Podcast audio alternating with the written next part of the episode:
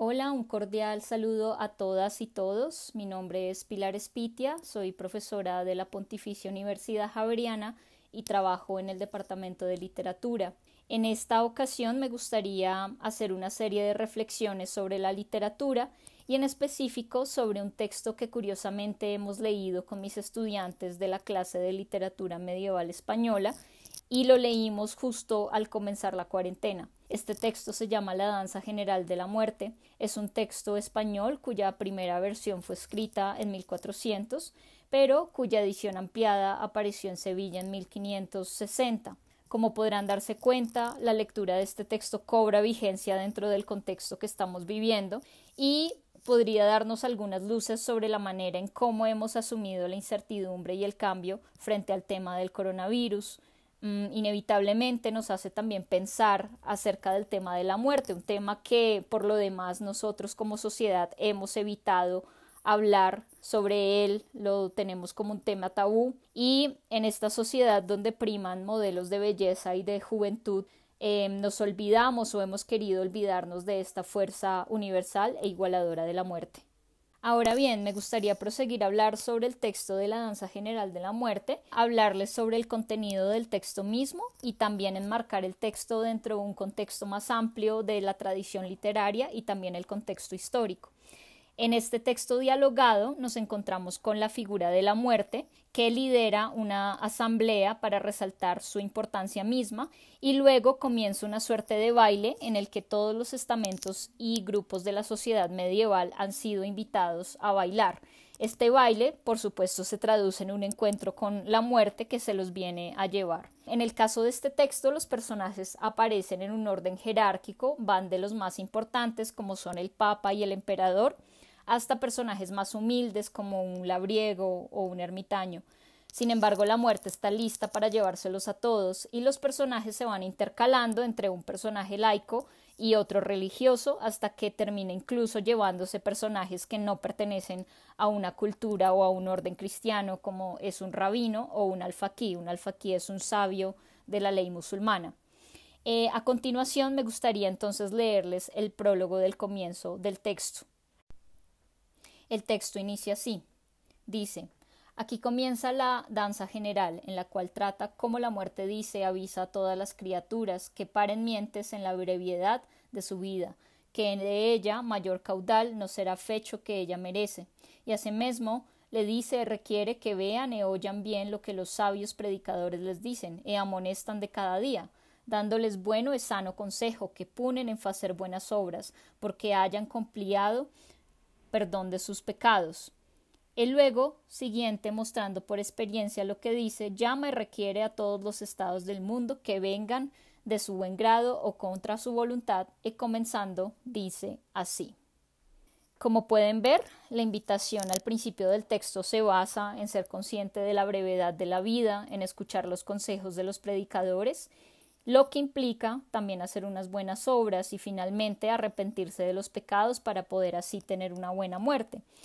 También la muerte nos recuerda aquí que invitará a la danza a todos los estados del mundo, es decir, a todo tipo de hombres, lo que nos recuerda el poder universalizador de la muerte. De aquí se desprenden tres elementos básicos o funciones que quieren cumplir este tipo de textos y que también corresponden a tópicos importantes de la Edad Media. El primero es Omnia Mors Equat o la muerte como una fuerza universal y que no distingue entre clase social o condición. La muerte puede llegar de manera abrupta y brusca y nadie puede cambiar esto.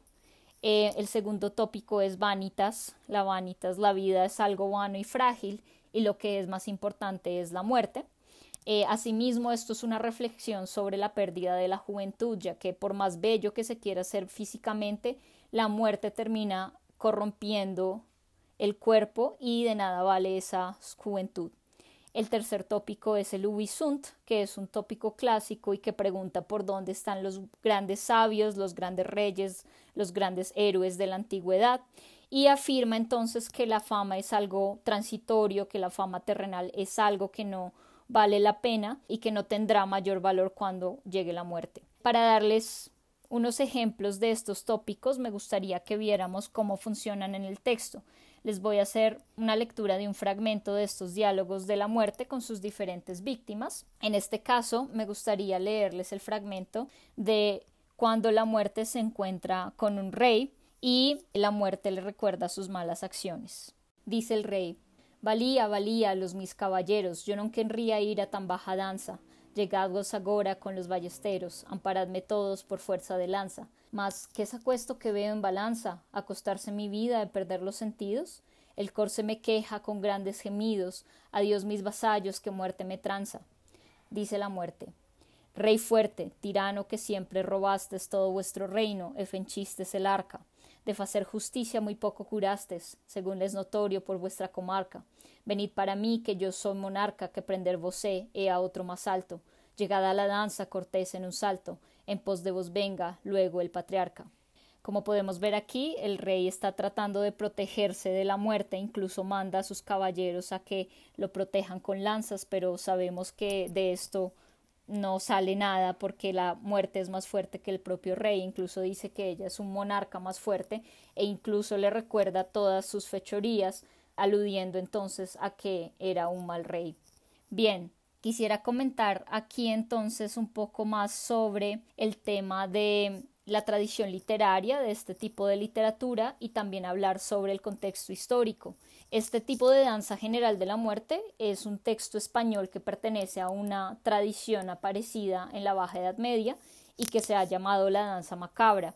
Danza macabra porque uno de los primeros textos conocidos en francés se llama Danse macabre y es una tradición que en todo caso se expandió a varias partes de Europa y son textos que aparecieron con más fuerza hacia el siglo XV. Sin embargo, hay un precedente de este tipo de literatura, es un texto de Helinan de Framont que escribió Vers de la Mort entre 1194 y 1197 y estos eran unos textos muy leídos por las órdenes mendicantes. Asimismo, también es importante resaltar que a la par de que aparece una tradición literaria de textos escritos, hay un gran auge de una iconografía y de representaciones visuales de la danza de la muerte. Varios ejemplos de esto lo podíamos encontrar en el Campo Santo de Pisa o en el Cementerio de los Santos Inocentes de París, que ya no existe. Em, varias de estas representaciones visuales estaban acompañadas de textos rimados que servían de explicación y asimismo es importante notar un origen oral de los textos, sobre todo a partir de un teatro litúrgico y de los predicadores de las órdenes mendicantes que trataban de enseñar al pueblo sobre la importancia de tener una buena vida para asimismo tener una buena muerte. Creo que el mensaje es claro aquí, toda nuestra vida debemos aprender a morir. Ahora bien, también tenemos que pensar eh, por qué aparecen estos textos durante el siglo XV y se dice que posiblemente uno de los eventos que influenciaron la aparición de este tipo de representaciones fue la llegada de la peste negra en 1348 y que muchos estudiosos como Eugene Rice dicen que esta peste acabó con entre el 20% hasta el 60% de la población de Europa de entonces. Em, pues de ustedes harán las relaciones con lo que está sucediendo ahora, pero esta también fue una enfermedad que empezó en Asia y que se expandió después por Europa a través de las rutas comerciales. Dentro de los síntomas de la enfermedad era la aparición de unas pústulas o bubas que aparecían en los ganglios y hacían que los ganglios se inflamaran y por eso también se conocía como la peste bubónica.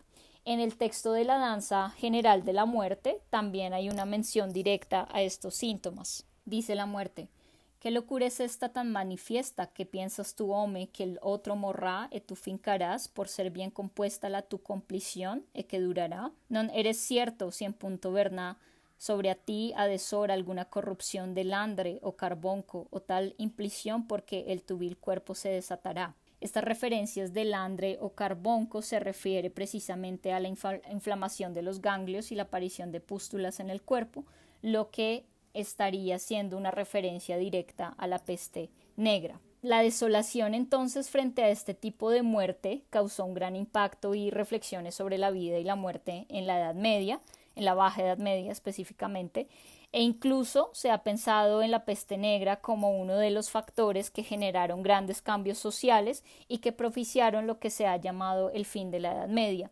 Como lo dice John Wisinga en el texto El otoño de la Edad Media, el pensamiento religioso de la última Edad Media solo conoce dos extremos la lamentación por la caducidad, por el término del poder, de la gloria y del placer, por la ruina de la belleza y el júbilo por el alma salvada en la bienaventuranza.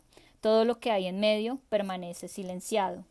Para terminar, y que ustedes mismos puedan pensar sobre la importancia que tendrían esta serie de reflexiones en el mundo en el que ahora vivimos, les quiero leer una cita de Humberto Eco, que está tomada del texto Historia de la Fealdad. Tal vez es hora de revisar nuevamente estos textos de las danzas de la muerte que, si bien nos hablan desde lejos, nos hablan con una gran potencia. Leo el texto de Eco que el tema de la danza macabra tuviera una especial presencia en los siglos medievales se debía a que en los tiempos en la que la vida era mucho más corta que la nuestra, las personas eran presa fácil de pestes y hambrunas, y se vivía en un estado de guerra casi permanente. La muerte parecía como una presencia ineludible, mucho más que hoy en día, cuando, a base de vender modelos de juventud y belleza, nos esforzamos por olvidarla.